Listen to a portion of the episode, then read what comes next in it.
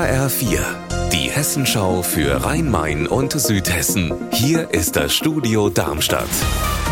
Mit Mike Markloff. Hallo. In Darmstadt zwischen den Stadtteilen Bessungen und Eberstadt entsteht gerade das neue Ludwigshöhe-Viertel. Heute ist es dort zwischendurch mal kurz laut geworden, es wurde gesprengt. Unsere Reporterin Petra Demand ist für uns rausgefahren. Petra, was ist denn da gesprengt worden? Gerade eben hat es hier kurz gerumst und jetzt kommt auch gerade die Entwarnung. Ausnahmsweise ging es hier gerade mal nicht um eine Weltkriegsbombe, sondern schlicht um einen Kanal für verschiedene Rohre und Leitungen. Den konnten die Bagger hier auf der Baustelle nicht einfach so ausheben, weil teilweise schon direkt unter der Erdoberfläche dicke Gesteinsmassen anfangen. Drei bis vier Meter tief soll der Kanal werden, circa 50 Meter lang. Dazu ist hier vorhin schon eine gelbe Sprengleitung verlegt worden. Dicke Matten lagen auf den Felsen. Kurzzeitig war auch die Cooperstraße gesperrt. Nächste Woche soll dann der zweite Teil gesprengt werden. Die Polizei in Wiesbaden sucht händeringend nach einem 13-jährigen Jungen. Er hat nämlich eine Erkrankung und braucht dringend Medikamente. Andrea Bonhagen er ist von der Schule abgehauen? Ja, Esam Uali geht auf die Förderschule am Geisberg in Wiesbaden und da ist er gestern Morgen um Viertel nach elf mit einem Kumpel zusammen abgehauen.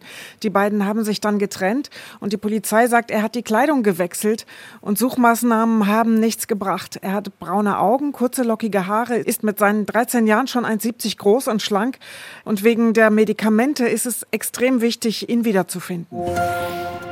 In Frankfurt haben zwei Gründerinnen einer Start-up-Firma ein neues System zur Stadtbegrünung vorgestellt. Kletterpflanzen, die aus Kübeln an flexibel montierbaren Gerüsten hochwachsen sollen und so aufgeheizte Städte runterkühlen. HR4-Reporterin Nina Michalk, wie funktioniert das?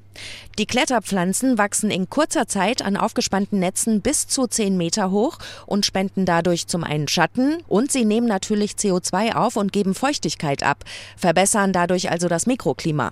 Der Vorteil ist, dass sie überall aufgestellt werden können, weil die Pflanzen in Kübeln stehen und nicht im Boden wachsen. Damit kann die Firma OMCC dann zum Beispiel Radwege begrünen oder ganze Marktplätze überwuchern lassen. Unser Wetter in Rhein-Main und Südhessen.